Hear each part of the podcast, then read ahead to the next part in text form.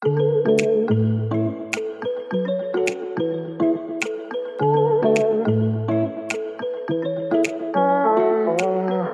à tous, je m'appelle Anne-Laure et vous écoutez Salutations, le podcast pour enrichir votre pratique du yoga. Chaque semaine, je plonge avec mon invité dans la fascinante histoire du yoga.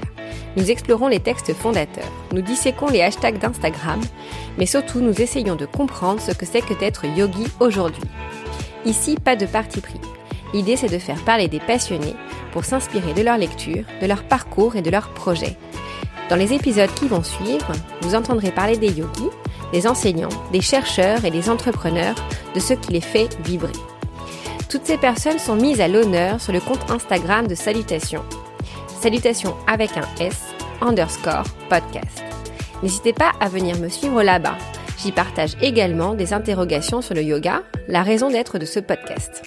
Bien sûr, si vous aimez le podcast, dites-le moi en me laissant des commentaires sur iTunes ou sur Instagram. C'est la meilleure façon de le faire connaître et de m'encourager à poursuivre ce travail. Allez, place aux épisodes. Bonne écoute Aujourd'hui, je reçois Catherine. J'ai voulu l'interviewer car elle a réalisé un rêve que beaucoup d'entre nous ont à l'esprit sans trop y croire. Elle s'est reconvertie et est devenue professeure de yoga. Dans ce premier épisode, Catherine nous raconte son parcours, de sa rencontre avec le yoga à l'idée de cette reconversion. On a parlé de yoga hormonal, de son teacher training, de ses voyages en Inde et de sa formation au Thai massage. C'est un épisode plein de douceur et d'humour, à l'image de Catherine. J'ai fait une très belle rencontre ce jour-là. Je suis certaine que vous serez autant séduite que moi. Bonne écoute! Donc bonjour Catherine.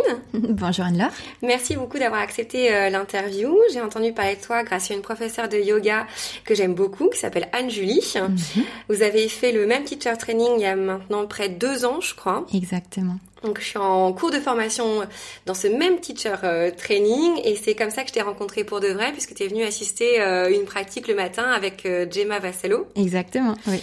Donc je souhaitais t'interviewer pour plusieurs raisons. Après le teacher training, tu es devenue professeur à temps plein. Donc tu es une jeune professeure et ça m'intéresse beaucoup de comprendre euh, comment tu t'es lancée pour pouvoir euh, donner des pistes à celles et ceux qui nous écoutent euh, qui souhaiteraient se lancer également. Il y en a beaucoup qui y pensent. Hein. La reconversion dans le monde du yoga est quelque chose de très présent et on ne sait pas toujours comment faire et on ne sait pas souvent à quoi ça ressemble. Donc ça c'est dans un deuxième temps, mais d'abord je voudrais savoir qui tu es et quelle place le yoga tient dans ta vie. Donc ma première question elle est toujours la même. Comment est-ce que tu as débuté le yoga Alors, euh, c'est vrai que le yoga et moi, on est amis depuis pas si longtemps que ça. Euh, j'ai commencé euh, mon tout premier cours de yoga en tout fin 2014. D'accord. plutôt pour des raisons de santé, on va dire. et c'est vrai que je suis tombée sur un style de yoga qui est bien spécifique, qui est le hormone thérapie yoga. D'accord. que j'ai découvert chez Raza Yoga dans, à Paris, dans le cinquième euh, que je trouvais pas forcément super fun, mais euh, j'aimais beaucoup l'approche et je pense qu'il y a un vrai un vrai sens derrière, que c'est une pratique qui est vraiment très très bénéfique pour les femmes de, de tout âge. Euh, et c'est euh, en allant régulièrement dans ce studio que j'ai découvert d'autres styles de yoga, dont le vinyasa et le yin yoga. Mhm. Et euh, très rapidement, j'ai commencé à me dire il faudrait que je m'équipe un peu, euh, que j'achète un bon tapis sur lequel je ne glisse pas, par exemple. ça c'est premier tips. ça change, ça change la vie, ça change le chien tête en bas. Et euh, je suis donc allée dans un, magasin de yoga pas loin de, du Marais, enfin dans le Marais. Et là-dedans, je suis tombée sur un flyer qui proposait une retraite de yoga à Bali. D'accord. Qui m'a donné beaucoup beaucoup envie. Euh, c'est comme ça que j'ai organisé mon premier voyage à Bali en 2015 pour pour faire une retraite là-bas. Euh, et euh, suite à cette semaine euh, vraiment initiative initiatique. Initiatique merci initiatique. Euh, au yoga euh, en rentrant à Paris je me suis vraiment dit j'ai envie de plonger beaucoup plus profondément dedans. Et c'est là où j'ai commencé à pratiquer deux trois fois par semaine dans un studio à côté de chez moi d'accord. Voilà donc j'ai pratiqué pendant deux ans globalement Euh... J'ai, je pense que en fait, on a dans les épisodes précédents, on a parlé des plus des pratiques des, des personnes. Chacun m'a un peu euh, expliqué ce qu'il faisait. J'avoue qu'on n'a encore jamais parlé du, du yoga lié aux hormones et ça m'intéresse beaucoup parce que je pense que c'est très loin du yoga que je pratique qui est le vinyasa. Mhm. Pour autant, je pense que quand on est une femme, on a tout ce type de questions et, et c'est d'autant plus actuel parce que maintenant on peut arrêter la pilule. Enfin, il y a des questions qui se posent autour de ça et de comment gérer du coup tous les problèmes qui sont liés aux hormones. Est-ce que tu pourrais nous en dire un peu plus sur hmm. à quoi ça ressemble? Oui. Alors c'est un, un, style de yoga qui, qui se pratique principalement, principalement assis ou allongé euh, et se base beaucoup beaucoup sur la respiration. Donc c'est une respiration très dynamique. On va euh, utiliser du bastrika principalement la, le pranayama bastrika. Alors le bastrika? Euh, alors c'est euh, la respiration très poussée. Donc on va vraiment forcer les inspirations et les expirations. D'accord. Je l'ai fait. Ouais. Ça va faire bizarre au micro. Vas-y. Ah oui, très bien. Voilà. Il y a un mouvement du ventre qui est lié Exactement. à Alors c'est pas le kapalabhati on va ah, euh, on va euh, accentuer que les expirations et vraiment rentrer le ventre. En bastrika, on va vraiment limite un peu hyperventiler et vraiment accentuer et les inspirations et les expirations. Mais forcément, il y a un, un, gros mouvement du ventre qui qui va l'accompagner. D'accord. Et c'est ce mouvement du ventre qui va venir masser euh, bah, toute la partie du bas-ventre euh, où se trouvent les ovaires, où se trouve l'utérus. D'accord. On va vraiment chercher à, à stimuler euh, les, les, organes en fait qui se trouvent ici pour euh, pour euh, accroître en fait la force la force de ces organes et, et stimuler le flux des hormones, etc. Et c'est un yoga qu'on pratique quand quand on a un problème dans cette région du corps là ou est-ce que c'est quelque chose qu'on qu'on peut pratiquer de façon très bénéfique même si on n'est pas particulièrement voilà euh, de enfin si on n'a pas particulièrement de problème oui, enfin je alors à la base, ça a été créé pour euh, les femmes en ménopause. D'accord. Pour combattre un peu tout ce qui est bah, les inconvénients, euh, les bouffées de chaleur, euh, les sauts d'humeur, euh, le déséquilibre émotionnel, etc. Euh, mais très vite, on s'est rendu compte que c'est en fait très bénéfique pour pour toutes les femmes, peu importe l'âge. Euh, donc, dans les cours que j'ai fait là-bas, j'ai vraiment rencontré des femmes de tout âge. D'accord. Euh, sans forcément problème spécifique. Bien, maintenant, c'est vrai que moi, je me suis tournée vers ce, ce style parce que je cherche une solution à un problème. Mm, mm. Euh, et ça m'a, euh, on va dire, vraiment de manière purement physique, euh, c'était pas la solution. Ouais. Euh, Il n'y a jamais vraiment une solution dans ce genre de. Enfin, quand on a problème, généralement, c'est faut cumuler. C'est vrai. C'est vrai. Mais c'est vraiment quelque chose qui va donner beaucoup plus de, de conscience euh, bah, pour euh, pour la femme en soi en fait. Donc se reconnecter à sa féminité, euh, reprendre confiance aussi en sa mhm. féminité, en vraiment en soi en tant que femme. Mhm. Euh, et je pense que rien pour rien que pour ça, c'est déjà très très bénéfique. Ouais. Et du coup, à cette époque de ta vie, tu faisais quoi? Parce que si t'étais pas prof de yoga avant, enfin, je, je crois pas que tu aies 18 ans, enfin, sauf non, de ma non, non, non. J'essaye de faire comme si, mais non. non, non, non, j'ai euh, j'ai travaillé, j'ai eu un vrai travail, entre guillemets. euh, J'étais commerciale, responsable grand compte dans une société qui euh, euh, qui vend des solutions de paiement pour les sociétés pour euh, régler tout ce qui est déplacement professionnel. D'accord, ok. Et ça, tu tu t'as été combien de temps euh, dans cette entreprise ou en tout cas ta vie professionnelle en dehors du yoga, ça a duré combien de temps? Hum, Ça a duré quasiment 10 ans, tout rond. D'accord. Euh, donc dans cette dernière société, j'ai passé 5 ans et dans la précédente, pareil, 5 ans. Euh, toujours en tant que commercial, finalement, dans le voyage d'affaires, le, le, voyage, euh, le voyage d'affaires. Ok. Et du coup, euh, ça fait 10 ans, c'est beaucoup et et t'es devenu très rapidement prof de yoga en fait. Il y a eu un énorme déclic. Euh, qu'est-ce qui qu'est-ce qui s'est passé en fait euh, à ce moment-là entre ta découverte qui a eu lieu en 2014 et puis le moment où tu as décidé de faire le teacher training qui était en 2017 en fait. Ça fait trois ans. Donc euh, le yoga a pris une place immense et du coup quel était le déclic pour en faire C'était on va dire un pur hasard. Ouais. J'avais pas du tout prévu de faire ça. Euh, à l'époque, dans, ma, dans ma première année où je faisais mes deux trois cours par semaine, euh, je prenais beaucoup de cours euh, avec Alex, Alexander Marvin Avila, qui est le ah mari de Tatiana. Oui. Euh, Donc Tatiana qui est aussi, euh, pour ceux qui connaissent pas forcément Tatiana, qui est l'autre professeure en fait fondatrice de notre teacher training. voilà. C'est ça, exactement. Et du coup, je le suivais sur Facebook. et à un moment donné, il a partagé un événement Facebook pour la formation euh, 200 heures vinyasa avec Tatiana et Gemma. Donc j'ai commencé à regarder par pure curiosité et je me suis dit tiens pourquoi pas En fait, ça pourrait être sympa, juste euh, histoire de plonger un peu plus dedans, d'en savoir un peu plus sur tout ce qu'il y a derrière, tout ce qu'on fait sur le tapis en mhm. cours, euh, parce que j'avais bien compris que c'était pas que une, une, une, pratique physique, mhm. mais qu'il y avait bien bien plus derrière. Euh, donc j'ai regardé et là, l'événement qu'il a posté, c'était pour la toute première édition de la formation. D'accord. Euh, du coup, ça a dû être en janvier 2017. Malheureusement, elle était déjà complète. Ah d'accord. Donc euh, victime, victime de son succès. Et donc j'ai vu qu'ils avaient qu'elles avaient déjà prévu une deuxième formation qui devait démarrer en juin 2017 et donc j'ai pas j'ai pas hésité très longtemps et, et j'ai juste échangé deux trois fois avec Tatiana euh, à ce sujet-là. Euh, et j'ai très vite décidé de m'inscrire. Euh, et à partir de mon, du moment où je me suis inscrite, j'ai encore renforcé ma pratique du yoga parce que je voulais, je voulais arriver être au déjà, top, etc. Même si c'était pas du tout un prérequis ou Bien quoi que ce soit. Mais bon, ça permet aussi de ce qu'on disait tout à l'heure un peu en off, c'est que ça permet d'avoir un engagement euh, fort et du coup ça, ça motive à, à, y aller plus plus de fois mhm. qu'une seule fois. Et tu t'as choisi cette formation pour quelle raison en fait? Parce que tu bon, tu connaissais euh, Alex. Oui. Mais il y a, qu'est-ce qui t'a aussi poussé à choisir celle-ci euh, en particulier? Alors, euh, c'est vrai qu'à l'époque, je cherchais une formation qui me permettait de, de la faire à Paris. Ouais. Euh, J'avais regardé une deuxième formation euh, qui se proposait à peu près au même moment sur Paris, mais qui était sur quatre semaines d'affilée, donc les 200 heures euh, sur quatre semaines, ce qui peut être bien pour avoir vraiment une immersion totale, mais tout simplement en termes d'organisation, je ne pouvais pas prendre quatre semaines de, de mm. congé. Euh, et c'est vrai que le concept de cette euh, deuxième formation que j'avais regardée me m'attirait pas plus que ça, dans, dans ce qu'elle dégageait en fait, sans connaître le prof ou quoi que ce soit.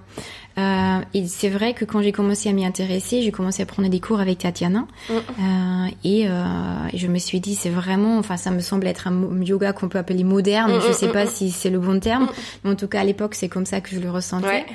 Et je me suis dit euh, c'est quelque chose avec lequel je pourrais m'identifier et où je pensais que euh, d'autres euh, d'autres élèves, mes futurs élèves, pourraient s'identifier avec également. Et euh, du coup, est-ce que en t'inscrivant, tu avais déjà en tête d'avoir une potentielle reconversion ou c'était juste pour toi? Ouais, c'était vraiment pour moi. Et même quand j'ai lancé, euh, quand je quand j'ai commencé les premiers week-ends de formation, c'était mon but. Ouais. Euh, mais dès qu'on a commencé à enseigner, mm-hmm. et c'était ça, tu le sais, ça commence mm-hmm. tout petit, ça mm-hmm. commence par enseigner les salutations du soleil, etc. Nous, on s'était un peu en dehors de la formation retrouvés en petits groupes, avec trois quatre amis, à s'entraîner à, à, à, faire du, du teaching. Euh, et j'ai très très rapidement euh, senti que c'était quelque chose qui me faisait beaucoup plaisir. Euh, il y a peut-être le gène euh, d'un professeur qui, qui s'est fait remarquer chez moi parce que j'ai mes deux, mes deux parents qui sont profs également, pas du tout en yoga ou autre chose. Mais en tout cas, euh, j'ai très pédagogie. rapidement... Voilà, c'est ça. Non, mais vraiment, c'est vraiment ça qui m'a qui m'a fait plaisir. Et euh, assez rapidement, j'étais certaine que je voulais enseigner, pas du tout à temps plein, mais en tout cas, en faire faire une activité en plus dans ma vie, pour enrichir ma vie, pour voir vers où ça me ça m'a mené. Alors on va, on fera dans un deuxième épisode un point euh, très focus là-dessus parce que ça intéresse pas mal de pas mal de monde. Mais du coup, avant de, creuser ça, euh, je voudrais justement, tu, tu viens de dire que ça que le yoga ne prenait du coup plus de plus de place dans ta dans ta vie. Mm. Ce qui m'intéresse de savoir, c'est en fait quelle place euh, ça prend parce que visiblement tu parlais des postures, mais du reste. Et je sais que très peu à temps après euh, la fin de ta formation, tu as décidé de partir en Inde pour faire un voyage qui, il me semble, était assez long. Donc, euh, je pense que tout ça, c'est venu petit à petit. On a envie d'aller creuser. Et hum, donc, pour revenir à la question initiale, c'est à partir de quel moment le yoga est devenu autre chose qu'une pratique purement euh, physique et qu'est-ce que c'est pour toi en fait euh hmm. euh, le, je pense que le grand basculement, c'était vraiment pendant les six mois de la formation, donc à la deuxième moitié de 2017. Euh, et ce qui est intéressant, c'est que le, le timing, il est toujours bon. L'univers fait bien les choses. c'était un moment de ma vie où je me posais beaucoup de questions sur ma vie et perso et pro. Et euh, j'ai trouvé beaucoup de réponses euh, dans le yoga, dans la philosophie du yoga. Euh, j'ai donc rencontré grâce à cette formation d'autres profs que Tatiana et Gemma nous ont fait rencontrer. J'ai beaucoup échangé avec Tatiana et Gemma. Euh, et assez rapidement, ça m'a montré vers où j'avais envie d'aller et quelles étaient les choses dans ma vie qui me rendaient pas heureuse en fait et ce qui a provoqué des, des changements assez radicaux. C'est vrai. Euh, dans, pendant la, même formation. Année. après, on va dire après la formation. Dans vraiment l'année qui suivait, euh, donc 2018, mm-hmm. c'était pour moi une année de changement radical et en termes perso et pro. Mm-hmm. Et, euh, et c'est vraiment grâce au yoga que je l'ai découvert. Donc euh, ça, c'était complètement en dehors du tapis. C'était euh, vraiment. quand tu dis que c'est grâce au yoga, c'est euh, alors je, je, je, je, sais un petit peu à quoi ça ressemble puisque moi aussi je l'ai fait la formation, donc je vois bien quelles interrogations on peut avoir. On aborde tous les tous les pans et puis on va aussi il y a toute une partie, alors qu'on rapproche euh, des chakras, mais qui relève en fait de la psychologie et sur lesquels on met des mots chakras, chacun après met ce qu'il veut euh, là-dedans. Mais mm. on, si on s'est jamais posé des questions sur soi ou si on a occulté une partie euh, de son, de sa personnalité, c'est vrai que ce genre de choses c'est assez révélateur euh, parce qu'on va très loin dans, dans ce qu'on aime, dans ce qu'on n'aime pas. Euh, moi, je trouve que c'est hyper positif de faire ça. Toi, qu'est-ce qui t'a aidé vraiment à, à, prendre ces décisions Quel, quel est le mm. moment de la formation qui, qui t'a permis de te remettre en question et de de voir les choses telles, qu'elles étaient alors, je pense pas que c'était un moment précis déclencheur. J'ai pas eu le, le est-ce qu'on appelle ça le, moment aha, ouais. aha moment, je sais pas. euh, c'est venu petit à petit. Il y a beaucoup de choses qui sont venues s'imbriquer, mais c'était beaucoup, comme tu disais, un, travail sur les chakras. Vraiment, cette écoute à l'intérieur, ouais. et surtout aussi cette euh, cette honnêteté vis-à-vis de moi-même en fait. Euh, mhm que j'ai commencé à pratiquer beaucoup plus, euh, je me mhm. suis rendu compte que je m'étais beaucoup voilé la face mhm. euh, devant beaucoup de choses, euh, que je voulais pas regarder la vérité en mhm. face. Euh, et que ben quand tu écoutes vraiment à l'intérieur, le corps et le, le, le subconscient finalement il ne monte pas. Mm, mm. Euh, et quand on laisse vraiment tout ça parler et tout ça remonter à la surface, alors on passe par tous les états, euh, des émotions. Hein, bon, je pense que tu dois vivre la même chose. Euh, des larmes, ça coule, ça coule partout dans les teacher training. en tout cas, c'est le cas chez nous. Des larmes de rire, mais aussi des larmes de, bah, même pas forcément de tristesse, mais juste de choses dont on se rend compte en fait.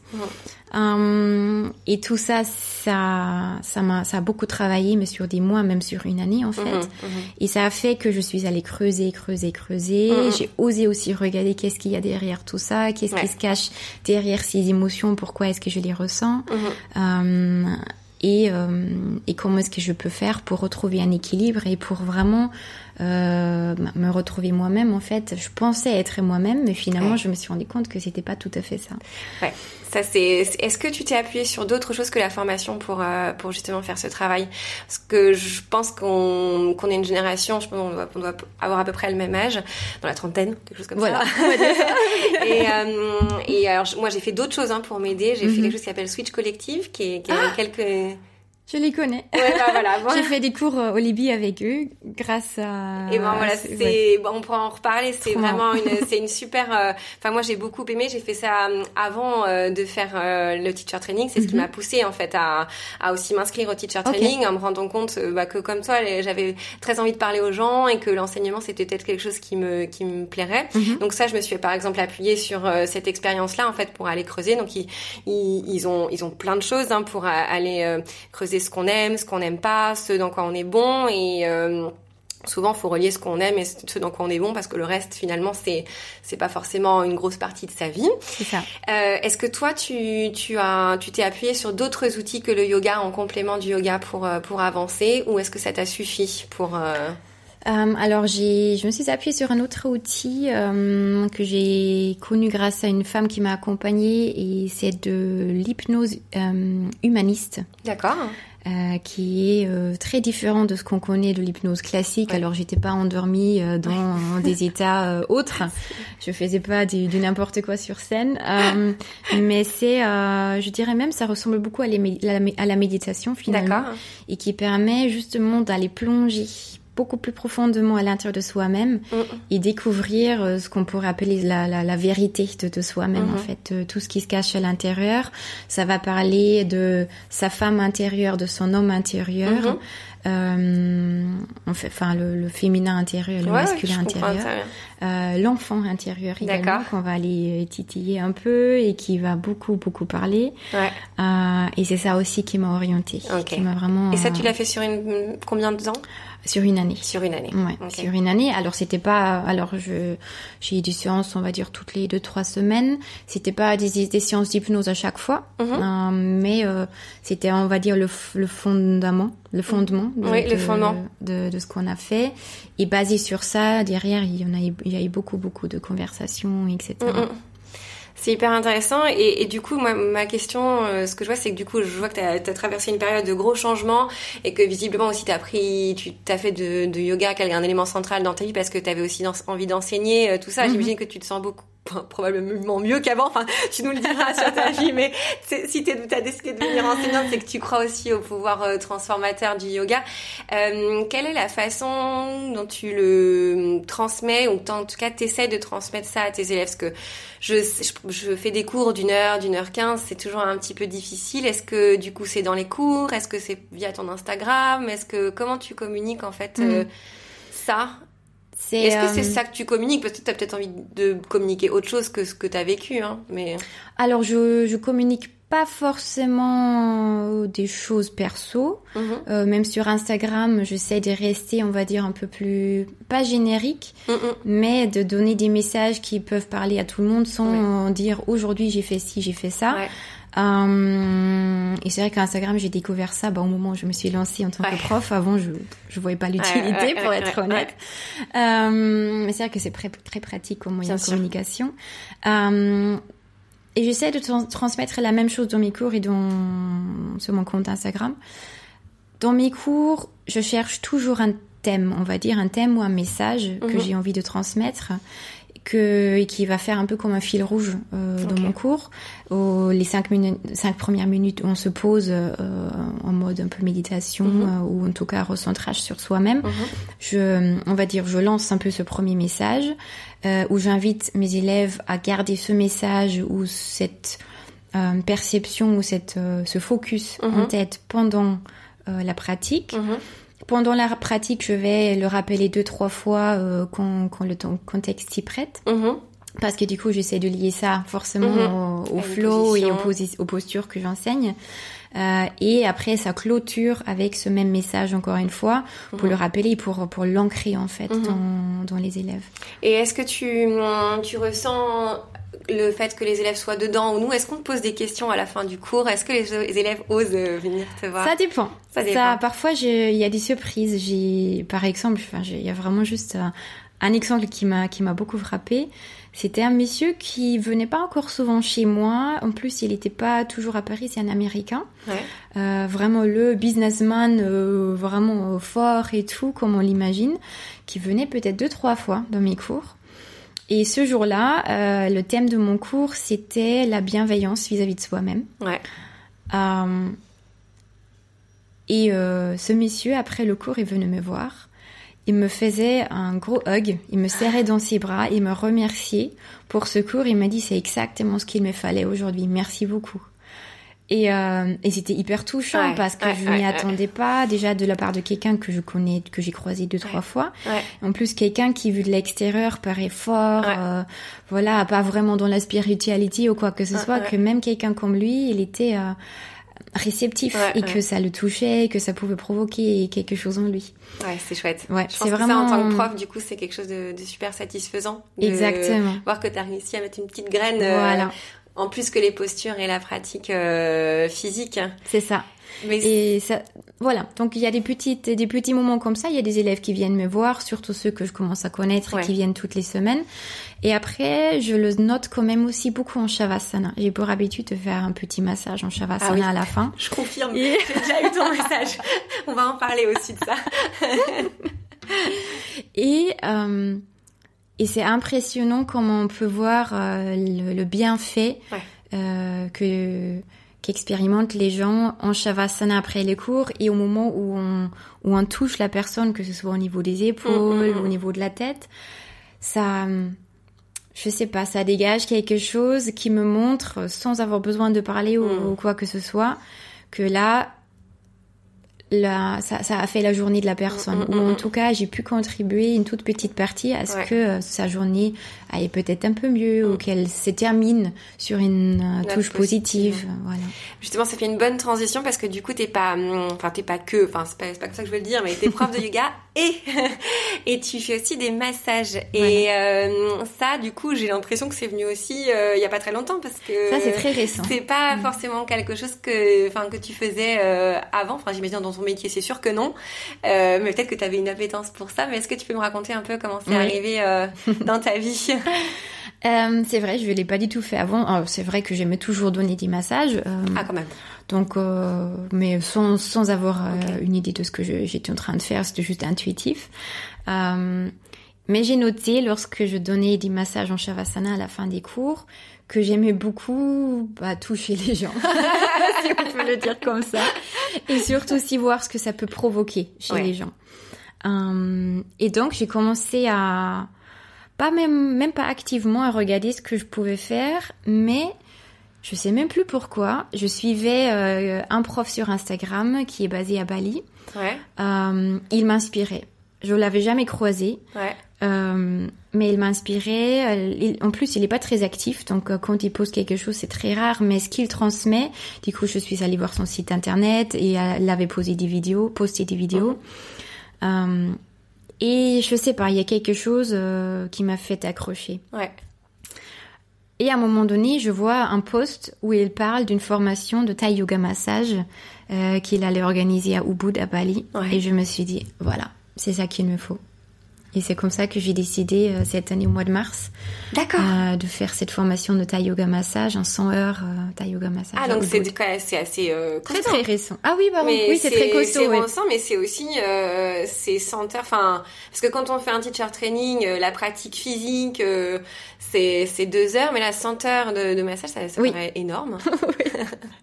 ça se passe comment une formation de Thai massage à, Alors, c'était sur 10 jours Ouais. d'affilée, ou même 12 jours, pardon. Ouais.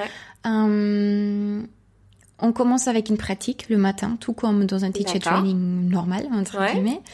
Euh, mais déjà, cette pratique euh, matinale va être beaucoup plus basée sur un lien avec le massage. Par exemple, en Thai Yoga Massage, on travaille beaucoup sur les fascias, un peu comme au Yin Yoga d'ailleurs. D'accord. C'est les muscles profonds, c'est ça C'est les tissus profonds, Tissus exactement. profonds. Voilà. Donc c'est un peu euh, comme la, si on veut, une deuxième couche, comme une deuxième peau qui, qui, qui enveloppe tout vrai. notre corps. Je me remémore. vraiment. les cours d'anatomie. Exactement, ça y est, ça fait Docteur. Yogi, bonjour. C'est ça. Euh, et euh, on démarrait très souvent notre pratique matinale allongé sur le sol en mode étoile de mer. D'accord. Et on faisait ce qu'il appelle le fascia unwinding. Alors, je saurais même pas comment le traduire en français, mais en gros, c'est on, on fait bouger avec des toutes petites, tout petits mouvements très subtils nos articulations. Ça commence par les, par les poignets, ça va se traduire dans les épaules, dans les hanches. Et petit à petit, on va agrandir les mouvements et, euh, et, et, et fluidifier en fait les mouvements dans notre corps. Et puis on va commencer à rouler de la droite vers la gauche. Voilà, c'est vraiment comme ça qu'on a introduit notre pratique euh, du matin. Après, on a fini sur un vrai flow avec des salutations de soleil, du vinyasa, etc.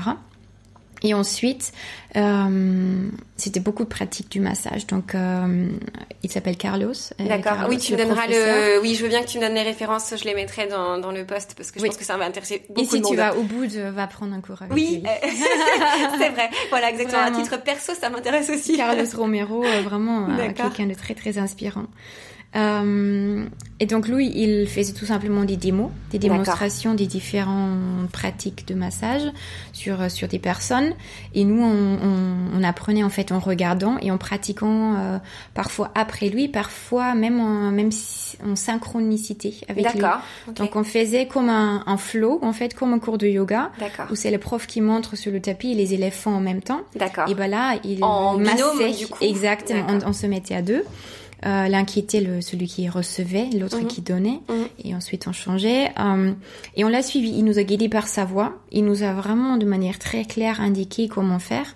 Et euh, comme ça, on a fait des vrais flows de massage. Et c'est vrai que le Thai Yoga Massage, c'est un peu, ça s'appelle aussi euh, la danse sacrée. D'accord. Donc euh, on a vraiment l'impression en tant que donneur de massage de danser D'accord. avec la personne en fait qui se fait masser. Mm. Et c'est quoi les bénéfices qu'on pourrait attendre du Thai massage d'emblée C'est une détente profonde? Est-ce que c'est un côté thérapeutique? Est-ce que les ça influe sur l'esprit? Enfin, sur la c'est assez complet en fait. Donc euh, bien évidemment, il y a vraiment euh, une grosse grosse détente qu'on va expérimenter, surtout que c'est une séance qui dure entre 1h30 et 1h45. Ouais, j'étais assez surprise euh, quand tu m'as dit ça mm. à propos du ça. C'est long en fait. Ouais, c'est très très long. c'est génial, mais c'est long. Ouais.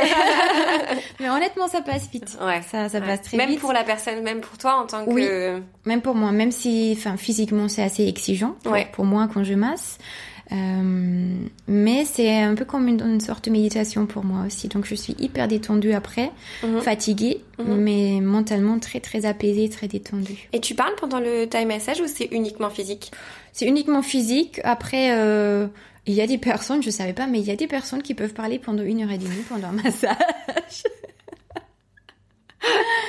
Euh, mais d'habitude, les personnes, euh, ils, ils, ils, profitent tout simplement. ils sont, ils sont au calme. Euh, du coup, là, le seul moment où je vais parler, c'est quand il faut se retourner, par exemple. Mais sinon, je parle pas. D'habitude, je parle pas, non. Et il me semble, alors, il me semble que hum, du coup, cette formation, tu l'as fait après un voyage en Inde ou est-ce que c'était dissocié? Parce que, enfin, du coup, les réseaux permettent de. C'était lié. Tu m'as stocké. oui, c'est ça, exactement.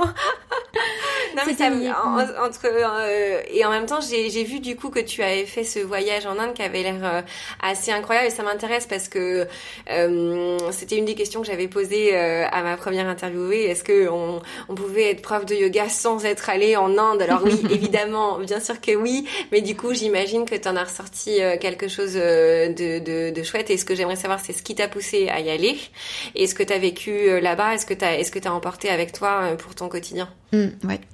Alors, je suis partie en Inde juste avant Bali, donc j'ai enchaîné. J'ai fait une, j'ai fait dix jours en Inde et ensuite trois semaines à Bali. Qu'est-ce qui m'a poussé J'avais fait un tout premier séjour à Bali au mois de septembre 2018, mais c'était très court, ça a duré, ça a duré quatre jours. D'accord. Euh, à l'époque, c'était encore grâce à mon, mon travail que j'ai pu, j'ai pu voyager à Delhi. Euh, et j'ai pu en profiter pour passer un week-end à Rishikesh. Donc à Rishikesh, dans le nord de l'Inde, au pied de l'Himalaya, ouais. un peu le... La mec du yoga. Exactement. ouais, on en a parlé aussi. Euh. Voilà. Euh, et j'ai passé deux jours là-bas sans, sans but précis. J'avais juste envie de plonger un peu dedans, de voir comment comment était la vie là-bas.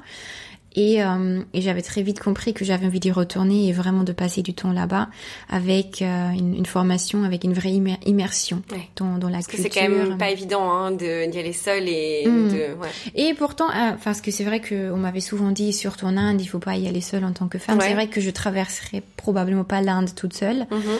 Mais honnêtement, à Rishikesh, il n'y avait pas de moment où j'étais mal à l'aise euh, en étant seule. Ouais, c'est assez occidentalisé aussi, Rishikesh. Aussi. Ils ont l'habitude, bien sûr. Ouais. Euh, et du coup, il y avait, il y a une prof de yoga euh, qui enseigne, enfin qui enseignait jusque-là à j'ai Laughing Lotus à New York. D'accord. Euh, Deborah Langley, je ne sais pas si tu la connais. Elle est très proche de Tatiana également. D'accord. Et euh, Deborah, je l'ai rencontrée grâce à un autre teacher training que j'ai fait en septembre 2018 ensemble avec Tatiana. C'était juste, c'était un 25 heures euh, Bridge to Lotus Flow. D'accord. En fait, pour enseigner le Lotus Flow. Euh, D'accord. Le style qu'enseignait Tatiana également. Et c'était euh, en co-teaching entre Tatiana et Deborah. D'accord. Et c'est là où j'ai vraiment, mais j'ai un gros coup de cœur pour Deborah. Parce que pour moi, c'est, c'est quelqu'un qui incarne en même temps la féminité, et la, et la force, tout simplement. Et c'est une vraie, pour moi, une vraie power woman incroyable. Euh, et euh, je pouvais, elle proposait de partir en retraite avec elle, mais malheureusement, je pouvais pas. Et j'ai appris que très peu après, elle organisait une formation de Bhakti Yoga euh, à Rishikesh. D'accord. En, en mars. Et février, pardon. Est-ce que mm, bah, tu vas peut-être nous raconter ça en même temps que le voyage, ce que c'est que le Bhakti Yoga Tu veux peut-être nous, nous dire euh, oui. ce qu'il s'agit Donc j'ai très vite décidé de faire ça avec elle. Euh, et du coup, j'ai pu euh, passer je sais plus si c'était 8 jours ou 10 jours à Rishikesh. D'accord. Euh, et donc euh, cette formation de Bhakti Yoga, alors oui, ça s'appelle un teacher training et ça fait, fait partie du cursus. D'accord. Euh, cursus. Cursus Yoga Alliance, c'est validé Exactement, par. c'est certifié euh, Yoga Alliance, donc c'est un 50 heures.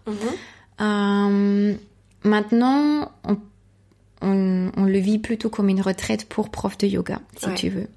Euh, parce que là, c'est vraiment, bah, le bhakti, c'est le yoga de, La dévotion. de la dévotion, de l'amour, en fait, de l'amour vers soi-même, euh, pour commencer.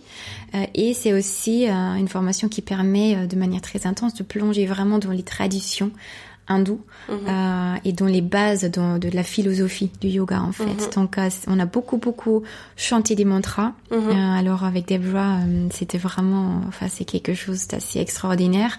Ça a provoqué beaucoup beaucoup d'émotions. Je suis retournée de Rishikesh avec mon propre harmonium dans les bagages. Donc attention, risque de devenir accro.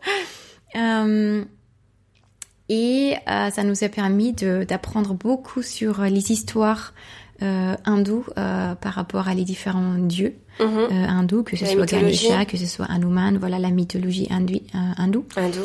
Euh, et tout ça, en fait, ça commence du coup à faire beaucoup plus de sens, en fait. Là où pendant un teacher training de base de 200 heures, on va gratter entre guillemets à la surface Bien lors d'un seul week-end ou on va Ouais. ça en intense, comme on l'a Mm, eu il y a deux ou trois semaines Ouais. avec Eva. Ouais.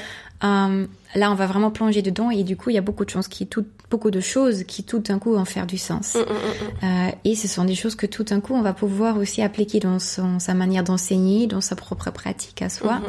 Euh, Toi, le- le- les mantras, moi, c'est quelque chose qui toujours me pose un petit peu question dans les cours parce que la plupart du temps, en fait, on nous dit pas ce que signifient les mantras. Et moi, j'ai vachement de mal avec le fait de répéter quelque chose que je Mhm. comprends pas. Quelle est ta vision des choses là-dessus? Quand on est, quand tu es en cours, quand tu proposes de chanter des mantras, est-ce que tu expliques? Et si tu expliques pas, pourquoi? En fait, je l'explique parce que je suis moi-même un peu pareil. J'ai besoin à peu près de savoir qu'est-ce que je suis en train de raconter, de chanter.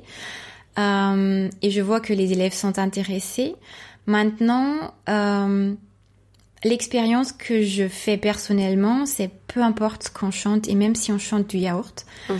Euh, c'est le fait de chanter et c'est le fait de chanter vraiment à, à cœur ouvert. Ouais, à, se lancer et à, à sentir tout simplement les vibrations que ça provoque, que ça va provoquer des, des émotions et que ça va aider même à guérir. Et j'ai eu euh, une, une- une- euh, bah, c'était lors de la formation de 25 heures avec Deborah, une matinée où on a chanté des mantras pendant une demi-heure, où j'ai eu une expérience assez incroyable euh, qui, qui s'est finie vraiment en, en éclat d'émotions euh, hyper intense et on a enchaîné 6, 7, 8 cha- euh, mantras différents. Mhm. Et je me souvenais pas du tout du contenu de chacun des mantras. J'avais complètement oublié ce que ça voulait dire. J'avais juste chanté à fond, cœur ouvert. Mhm, mhm, mhm. Et c'est là où j'ai eu cette révélation et cette, euh, bah, tout ce ressenti et cette, cette émotion qui est montée. Ouais. Donc, euh, je suis vraiment euh, profondément convaincue qu'on n'a pas besoin de savoir. On n'a même pas besoin de connaître euh, les, les paroles par cœur. C'est dans le sens où c'est. En fait, je suis assez, je suis, finalement assez d'accord.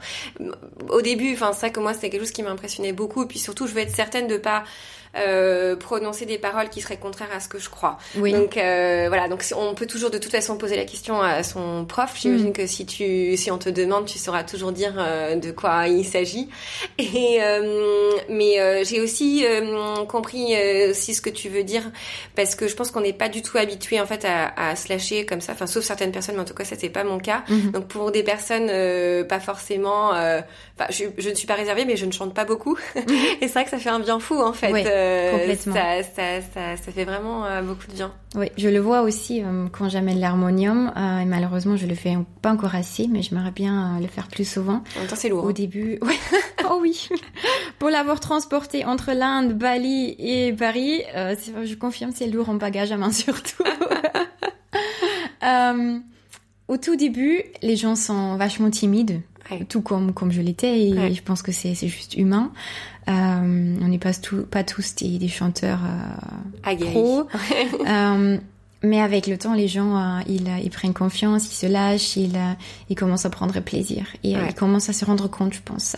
et du coup, ça aide aussi à créer bah, ce dont on parle souvent au yoga, cette unité en fait. Ouais. De se rendre compte, on chante tous par une même voix. Mm, mm. On exprime tous la même chose et ça nous unit. Et finalement, on n'est on n'est pas si différents les uns des autres. Et peu importe si l'un chante mieux ou moins bien que l'autre, on s'en fout complètement.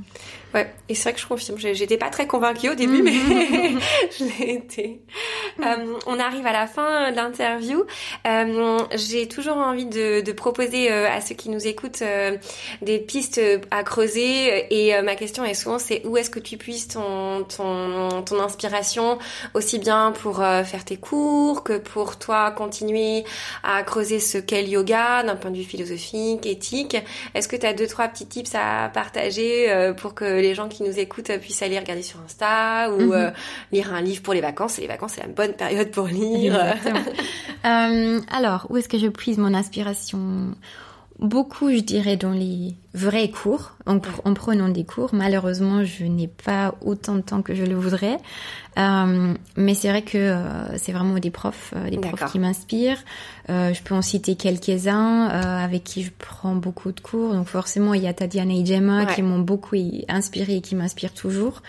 Euh, Il y a Alex euh, qui était mon mentor aussi pendant plusieurs mois après la fin de la formation, qui m'a vraiment accompagnée dans mes premiers mois euh, et dont je m'inspire toujours beaucoup, que ce soit d'ailleurs en termes de, de flow, Ouais. d'idées, de, de posture, de, de comment comment enseigner, que ce soit en termes de musique d'ailleurs, beaucoup. Ouais.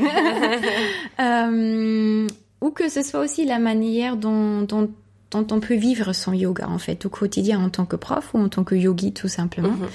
Euh, D'autres profs que, avec qui je pratique beaucoup, Kamel par exemple, Ouais. qui s'appelle Yoga Anthropoliste Mhm. sur Instagram. C'est ça. Exactement, un petit jeu de mots. Euh, Marisha, euh, Marisha Dumont. euh, Oui. Malheureusement, je n'ai pas beaucoup de temps à pratiquer avec elle, mais quand je pratique avec elle, c'est très inspirant. Euh, et forcément Carlos et Deborah. Euh, D'accord. donc Carlos sur Instagram qui s'appelle Living Inspired. Ok.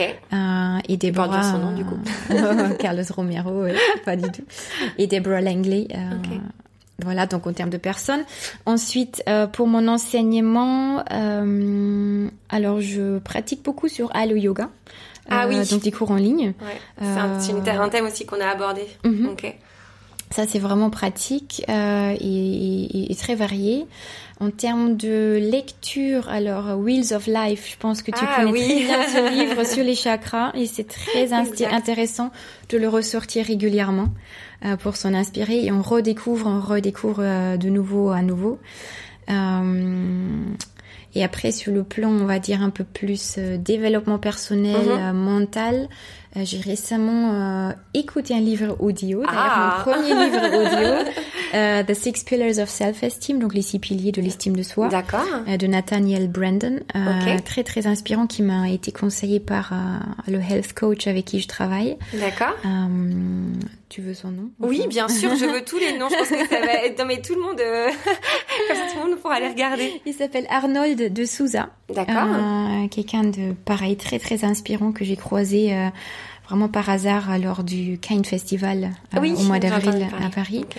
Euh, et qui m'accompagne depuis. Euh, il me dé- il me conseille beaucoup beaucoup de lectures et c'est ce livre-là qui est vraiment bah, qui m'a un peu ouvert les yeux sur moi-même, qui me permet de beaucoup travailler sur moi-même. Et du coup, je, ce sont des, des petites inspirations, des petites idées que, que j'aime bien transmettre aussi euh, lors de mes cours ou lors de mes posts Instagram. Donc depuis euh, depuis quelques semaines, je découvre un podcast sur la méditation qui s'appelle Radio Kalachampa, Mhm. qui m'a été conseillé par un ami. Euh, et qui, qui du coup donne. euh, C'est des exercices ou c'est. euh, c'est les deux en fait, mais c'est beaucoup un couple en fait, donc un, un couple d'amoureux qui qui sont tous les deux euh, vraiment passionnés par la méditation et qui découvrent différents styles de méditation et qui, vont euh, Ah, par- chouette parfois interviewer d'autres personnes qui enseignent tel et tel style ou juste parler entre eux. Alors euh, récemment, on a essayé tel et tel type de méditation. Comment est-ce que tu l'as vécu? Qu'est-ce que tu en retiens? D'accord. Etc. Donc très très intéressant. C'est chouette. hein. Ouais. Trop bien. Dire que ça fait déjà pas mal de choses. Oui. En fait, euh, écoutent, là, la ils ont- journée- Ils ont, des- ils ont du homework pour au moins trois semaines. Bah, même pour moi, la journée est trop courte pour, Ouais, pour euh, regarder, écouter et tout ça. Ouais. Bon, bah, on va finir merci- là-dessus. Merci beaucoup, Ça euh, très plaisir. Merci Anne. Merci d'avoir écouté cet épisode. Retrouvez toutes les notes du podcast dans la description et sur Instagram à salutation avec un S underscore podcast. N'hésitez pas à m'envoyer des feedbacks, cela m'aide à améliorer le contenu et surtout, j'adore lire vos petits mots. À très vite!